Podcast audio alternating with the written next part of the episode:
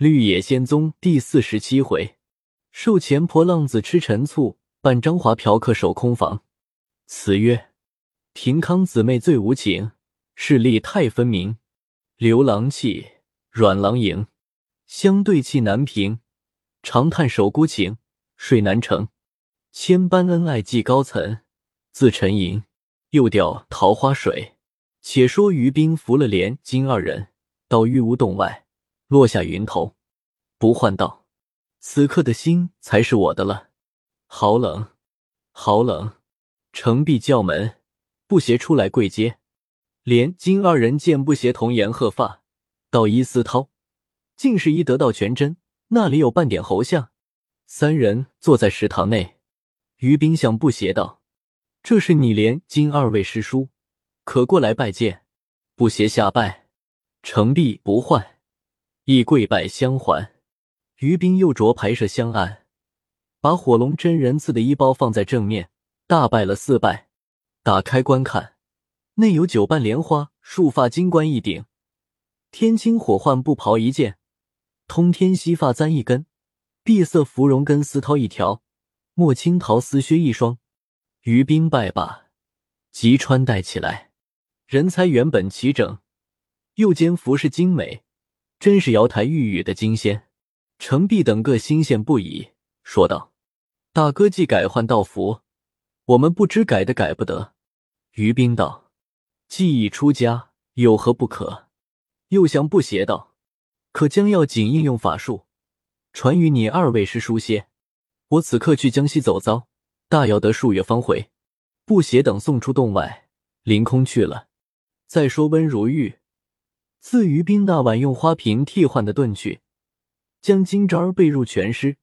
次日暗中吩咐张华推往泰安请苗秃子，着他买锦缎被褥面二件，速速的送来。过了三四天，张华回来，买了五彩水纹块式博古图锦缎被料一件，又天青地之惊喜相逢蝴蝶入料一件。程宇如遇过目，说道：“这都是苗三爷买的。”共费了九两八钱银子，住房也寻下了。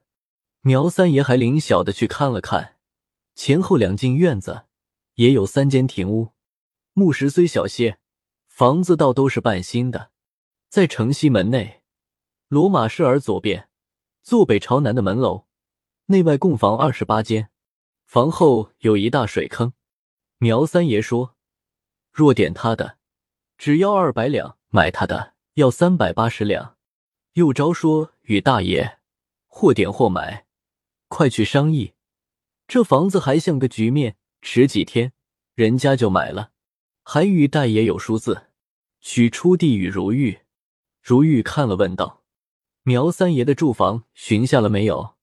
张华道：“苗三爷没有说起。”如玉道：“明日绝早的收拾行李，我好回去。”你今日雇便一辆车子方好。张华道：“小弟就是坐车来的。”张华方才出去，金吒旋即走来。如玉道：“我与你买了两件被褥料，你看看，倒只怕不如你的好。”金钟儿也不看，先作色道：“这都是胡做作，何苦又费这些银子？”如玉道：“没多的，不过十两上下。”金钟儿道。就是一两也不该。你若和我存起赔点东西的心来，就不成事了。说着，又伸手将被褥料打开观看，见之的云锦灿烂，耀目夺睛，不由得笑逐颜开道：“继承你的情买来，我拿去着我爹妈看看，招他们也知道你这番意思。”说着，笑嘻嘻的拿出去了。自此，一家儿待温如玉分外亲切。萧麻子时来陪伴，又留恋了四天，方回泰安去。临行与郑三留了十六两银子，与金钟钉定归期。到泰安和苗秃相商，用三百六十两银子将房子买下。搬房的事，他也无心照料，都交于两个家人韩思静和张华办理。又帮了苗秃三十两银子，也在这罗马市左近。寻了几间住房，两人略安顿了安顿，便一起往市马坡来。自此后来来往往，日无宁贴，和金吒热的和火炭一般。逐日家讲论的都是你娶我嫁、蒙山是海的话。苗秃子与王盘儿相交日久，不由得也善热起来。皆因玉妻儿没多的相交，省得闲在家内，只得也与苗秃几句锥心刺骨的假屁吃。这秃子那里经受得起？他每日也要舍命的洗脸、刷牙。穿绸袍子，两三双加买新缎靴，心眼儿上都存的是俏皮。饶如玉与他垫着一半嫖钱，他还耗去了六七十两。又说合着叫如玉借与萧麻子五十两，借账他的汉子，镇压是马坡的光棍，不许入郑三家门。又着如玉借与郑三八十两，立了借契，他和萧麻子做中间人。契上写的银变急还，不拘年月。又与金钟儿打首饰、做衣服，连嫖钱常革并自己家中用度，真水也是的一股往外直流。将房价银一千四百两，只剩下七百多的了。凡人家与他说亲事，不依允也还罢了，他还要以极怒的眉目拒绝，一心只要从梁金章。郑三要八百两，少一两也不肯依。因此再讲不妥，萧麻和苗秃也替如玉在郑三家两口子面前假为作和，出到五百两。郑三家老婆总不改口，金钟儿为此事与他父母也大嚷过几次，几乎把头发剪了。他母亲再次安慰，许到明年准行，金钟儿方不吵闹了。温如玉看见这种情谊，越发热得天昏地暗。直嫖到离世的二周年，方才回家料理祭祖，去坟上磕了头回家。正要雇车到市马坡去，不易走起力来，每天十数次不止。他因离世是立即丧命，心上甚是害怕，日夜服药，恨不得一刻便好。一日，苗秃子从是马坡来，听得如玉患病，买了几样吃食东西相看，说道：“金姐见你许久不去。”终日里愁眉泪眼，不住的质问我，我又不知你走力，只得含糊答应。他这几天也瘦了好些，若再知道你害病，怕孩子的小命儿下不杀。这二月二十三日是他母亲的五十整寿，虚指只留下七八天了。我是定要亲自送礼祝寿去的，你就不能亲自去，也该与他带一分礼，方觉得情面上好看。如玉道。我这几天变数略少些，到二十三日也就好了。急或不好，我将来亲去与他补助吧。捎带着礼去，倒只怕不是老人家意思。俗言有心拜年，总到寒食也不迟。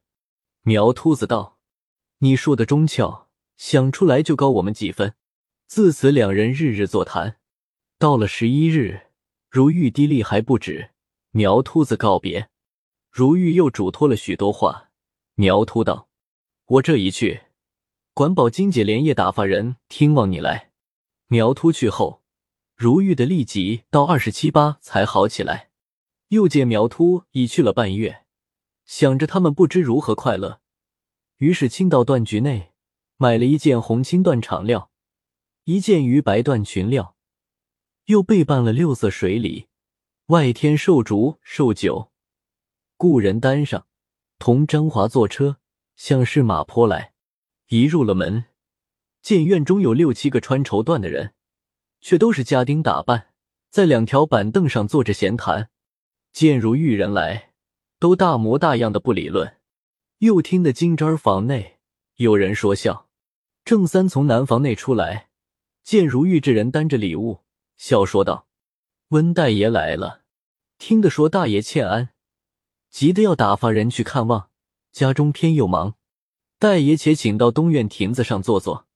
如玉道：“这些人都是那里的？”郑三道：“到亭子上，我与大爷细说。”如玉指着挑夫说道：“这是我与你老伴儿带的寿礼，你可看看收的去。”郑三道：“又着大爷费心赏赐，小的自有错之，让如玉到亭子上坐下。”如玉道：“你也坐下说话，不必拘行迹。”郑三道：“小的站着说罢。”大爷是才问院里那几个人，说起来真是叫人无可如何的事。本月十四日午后，是现任山西太原府的公子，姓何，会是贺，就是武定府人，带领许多家人，系从京中办事后回乡走走。此番是与本省巡抚大人说话，在济南听的人说，有个金吒是名妓，因此寻来。到小的家要看看，小的一个越户人家，焉敢不知应，只得请到庭上，与金钟儿相见。谁想他一见就中意，死也不肯走。金钟儿死也不接他，倒是小的两口子看事事脸面上都下不来，费了无限唇舌，金儿方肯依允。适才院里那些人都是跟随他的，将几间房子也住满了。如玉道。这个何妨？大家马儿大家骑，你开着这个门儿，就只得像这样酬应。但不知这姓何的有多少年纪？郑三道：人还年轻哩，才二十岁了。如玉道：人才何如？郑三道：小的看得甚好，小的女儿却看不上眼，凡事都是是假情面。正说着，只见苗秃、萧麻子大笑着走来。同到亭子上，两人齐说道：“为何如今才来？”如玉道：“建阳到二十七日才好些，所以单言到如今。”萧麻子笑道：“温大爷只知在家中养病，就不管金姐死活了。”如玉这惊道：“敢是他也害病吗？”萧麻子道：“他倒也没病，不过是想念你。”如玉笑了。三人坐下，郑三道。小的照看大爷的人去，说必去了。如玉道：“怎么不见金姐？想是陪着新客人，没工夫来。”苗秃道：“你不可冤枉人家，他听得你来，就打了个大师惊，只因客人的话多，拉扯不断，管情也就来呀。”如玉道：“你这秃小，怎么就住这些时，也不回家走走？”苗秃笑道。我祝解说不来，原来这何世鹤果然是太原府知府何栋的长子，在任七八年，赚了五六万两。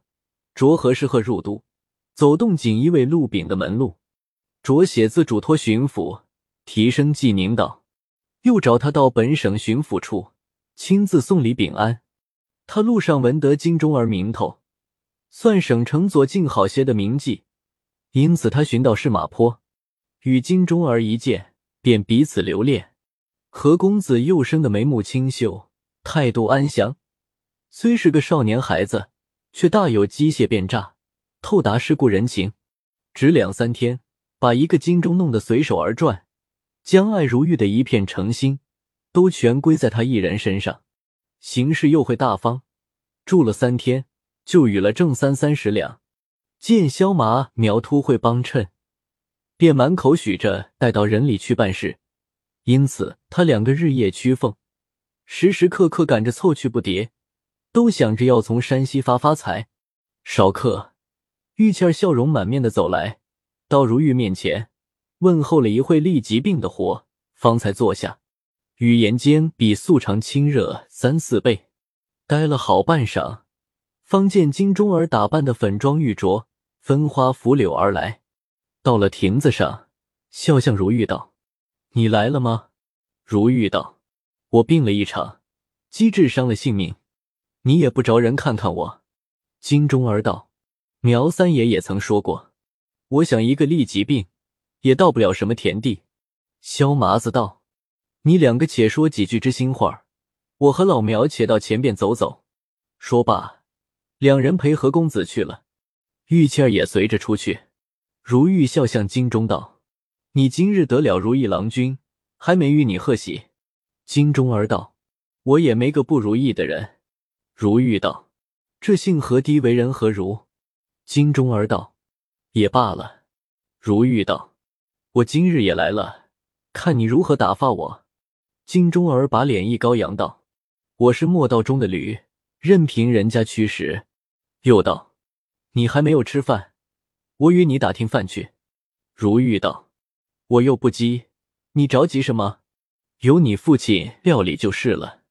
且坐着说会儿。”金钟儿道：“我与他说一声去就来。”急急的去了。如玉独自在亭子上走来走去，又待了好半晌，心中诧异道：“怎么这老金听饭去就不来了？连苗秃子也不见，真是荒唐。”正鬼念着。见萧苗二人走来，笑说道：“那何公子听见温大爷到此，一定要请去会会。”如玉道：“我不会他吧？我也要回去哩。”萧麻子大笑道：“尊家要回去，就该早些走。此刻人家把上下饭都收台停妥，住房也议论停当，还走到那里去？难道这时候还要住店不成？”苗秃子道。何公子年少谦和，你不可不见见他。将来有接仗他处，也未可知。如玉执意不去，又见郑三也来相请，只得走到前庭。何公子迎接出来，两人行礼续坐。如玉让何公子是客，何公子又以如玉年长，讲说了一会，何公子坐了客位，如玉对坐，余人列坐左右。如玉见何公子风神潇洒，气度端详，像个文雅人儿，心里打稿道：“我当这娃子不过有钱有势，谁想生的这般英俊，倒只怕是我温如玉的硬对头。”又回想到金钟儿和我是何等交情，端不至变了心术。只见何公子道：“酒切沾寒，无缘玉礼。今日青楼中得物名贤，荣幸何似？”如玉道：“小弟初拥丽才，智昏书脉，过程讲誉，何以克当？少时察至。”如玉留神看事，见金钟儿一对眼睛，不住的偷看何公子，心上便添了几分不快。郑三入来说道：“问大爷就在亭上一同用饭吧。”打杂的入来安放桌椅，斟起酒来。何公子在左，如玉在右。萧苗二人在一面，金钟玉盘在一面，六人坐定，共叙家常。萧苗二人互相讥刺，说笑下一堆。端来的茶食不但比素常丰盛数倍，且大盘大碗一样样的上起来。如玉心内狐疑道：“想是为我带了寿礼来酬情。”不多时，宣车下坠，雾隐前山。郑三拿入许多的蜡烛来，上下安放。饭食才罢，又是十六个碟子，皆奇巧珍品下酒之物。心里说道：“这是款待何公子无疑了。我在他家来回七八个月，花好几百两银子，也没见他待我这样一次。”腹中甚是抑郁。又见金钟儿与何公子以目送情，不打照自己一眼，倒是何公子疏疏落落。似有若无，偏是这金吒儿情不自禁，时而与何公子俏语几句，时而含笑低头，时而高声嫩语，与苗秃子争论吃酒的话，卖弄聪明。如玉都看在眼内，大事不然。六人坐到起更时候，何公子向如玉道：“弟有一言，实出自肺腑，兄无事为故套。弟在此夜已数日。”多花占柳之福，享用太过。兄与金青素系知己，兼又久别，理应夜续怀抱。弟与家奴辈，随地皆可安息。未知长兄肯赏此薄面否？如玉正要推辞，只见萧麻子道：“碧香温大爷素非登徒子，莫越浊云之性，亦偶然耳。况相隔咫尺，美人之光，最易亲近。”公子上有大人管束，本身又有多少事物，好容易拨冗到此，割爱之说，请勿再言。温如玉道：“帝之所欲言，皆被萧大哥道尽，帝亦无可为辞。但今日实为金姐母亲补寿而来，心欲之躯，亦不敢与孙吴对垒。及公子不在，也定必独宿。”何公子道：“帝虽年幼，非酒色人也。”银剑兄晶莹磊落，正是我辈中人。倘要屈允，地上可以攀龙附凤，多住几天；否则，明早即行矣。金钟儿连忙以眼之会苗突，苗突道：“玉洁可慕温大爷醉酒，我今日让你受用几天吧。”玉谦儿听了，笑道：“只怕我福浅命薄，无缘消受。”萧麻子笑道：“果然你的命薄，七八个月。”总未相遇一个有头发的人，我倒有头发，你又嫌我老。今晚温大爷光顾，真是你的造化到了，让来让去，如玉总以身子病弱为辞。萧麻子又叫着郑三来，定归如玉同张华在后院住宿。请间，收取杯碟，一起起身，同送何公子到金钟儿房内吃茶。如玉现他月前买的锦缎被褥料子。已经做成，辉煌灿烂的堆在坑上。仙道与何公子是心，心上甚是气悔。猛抬头见正面墙上贴着一幅白绫字条，落地款式“渤海何氏贺题”，上写七言律诗一首道：“宝鼎香浓午夜长，高烧银烛谢残妆。情深思玉怜幽意，心性蒙言欲断肠。醉倒鸳鸯云在枕。”梦回蝴蝶月银郎，与君喜定终身约。嫁得何郎胜软郎。如玉看到“嫁得何郎胜软郎”之句，不由得醋心发作。又见金钟儿不住的卖弄风情，将全副精神都用在何公子身上，毫无一点照应到自己，那里还坐得住？随即别了出来。众人又同到温如玉房内混了一会，方才各归寝所。如玉与张华同宿，面对一盏银灯，翻来覆去，那里睡得着？一会儿追念昔日荣华，一会儿倒叹近年的境况，一会儿想着何公子少年美貌。跟随的人都是满身绸缎，气昂昂，旁若无人。又低头看了看张华睡在脚下，甚是囚气。此时手内又拿不出几千两银子，与何公子比试。卓王八家刮目心羡，又不能小几岁，与何公子争教人才。一会儿又想到萧苗二人，言言语语都是暗中替何公子用力，将素日的朋情付之流水。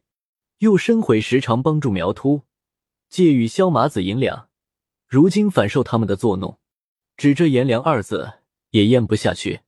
想来想去，想的叫何公子今晚得一暴病。明早就死在郑三家里，看他们如何摆布。又深恨金钟儿这番冷淡光景，白白的在这麻淫妇身上花了无限的银子，落下这样个下场，思来恨去，弄得心胸鼓胀起来。睡着不好，坐着也不好。再看张华，已经在脚下打呼，悄悄的披了衣服，走到庭屋东窗外窃听，只听得他二人驾颠凤倒。燕语莺声，百般难述。自己用拳头在心上打了几下，垂头丧气的回来，睡在被内，说道：“罢了，罢了，我明日只觉早回家去吧。眼里不见，倒还清静些。”又一会，自己开解道：“我又和他不是夫妻，何苦自吃烦恼？不如睡觉养神。”嘴里是这样说，不知怎么心里丢不过。睁着两眼，一直醒到鸡叫的时候，极至到天将明，又睡着了。睡到次日晨牌时候，觉得背内有一只手伸入来，急睁眼看时，却原来是金吒儿，打扮的和花朵儿一般，笑嘻嘻的坐在身旁。如玉看了一眼，也不言语，依旧的合眼睡去。金钟儿用左手在他心口上摸索着，用右手扳着如玉的脖项，说道。你别要心上胡思乱想的，我爹妈开着这个门儿，指着我们吃饭穿衣，我也是无可如何。像这等憨手儿，不弄他的几个钱，又弄谁的？若弄他的几个钱儿，就省下你的几个了。你在风月行，不是一年半载的人，什么骨气儿你不知道？说着，将舌头塞入如玉口内，嚼了几嚼。如玉那里还忍耐得住，不由得就笑了，说道。你休鬼弄我！我起来还有正经事，不料就睡到这时候。金钟儿道：“你的正经事，不过是绝情断义，要回泰安，一是不与我见面。你那心就和我看见的一样，亏你也忍心想得出来。”两人正口对口说着，猛听得地下大喝了一声，彼此各吃一惊。看时，却是苗秃子笑说道：“你夫妻两个说什么踢几话，也告诉我一半句。”金钟儿道。他今日要回泰安去哩。苗秃子将舌头一伸，又鼻子里呼出了一声，笑说道：“好走手儿来，人家为你远来送寿礼，心上感激不过。从五更鼓老两口子收拾席面，今日酬谢你，你才说起走的话来了。”如玉道：“我家里有事。”苗秃子低声道：“你不过为何家那孩子在这里？他原是把匪手儿。”你该与金姐帮衬才是。如玉道：“他赚钱不赚钱，我不管他，我只以速走为上，何苦在这里做众人厌恶？”苗秃子道：“不好，这话连我也包含着理。”金钟儿冷笑了一声，借客儿听何公子去了。正是：“织女于金令过河，牛郎此夜奈愁何？调长气有皆心变，咫尺炎凉恨倍多。”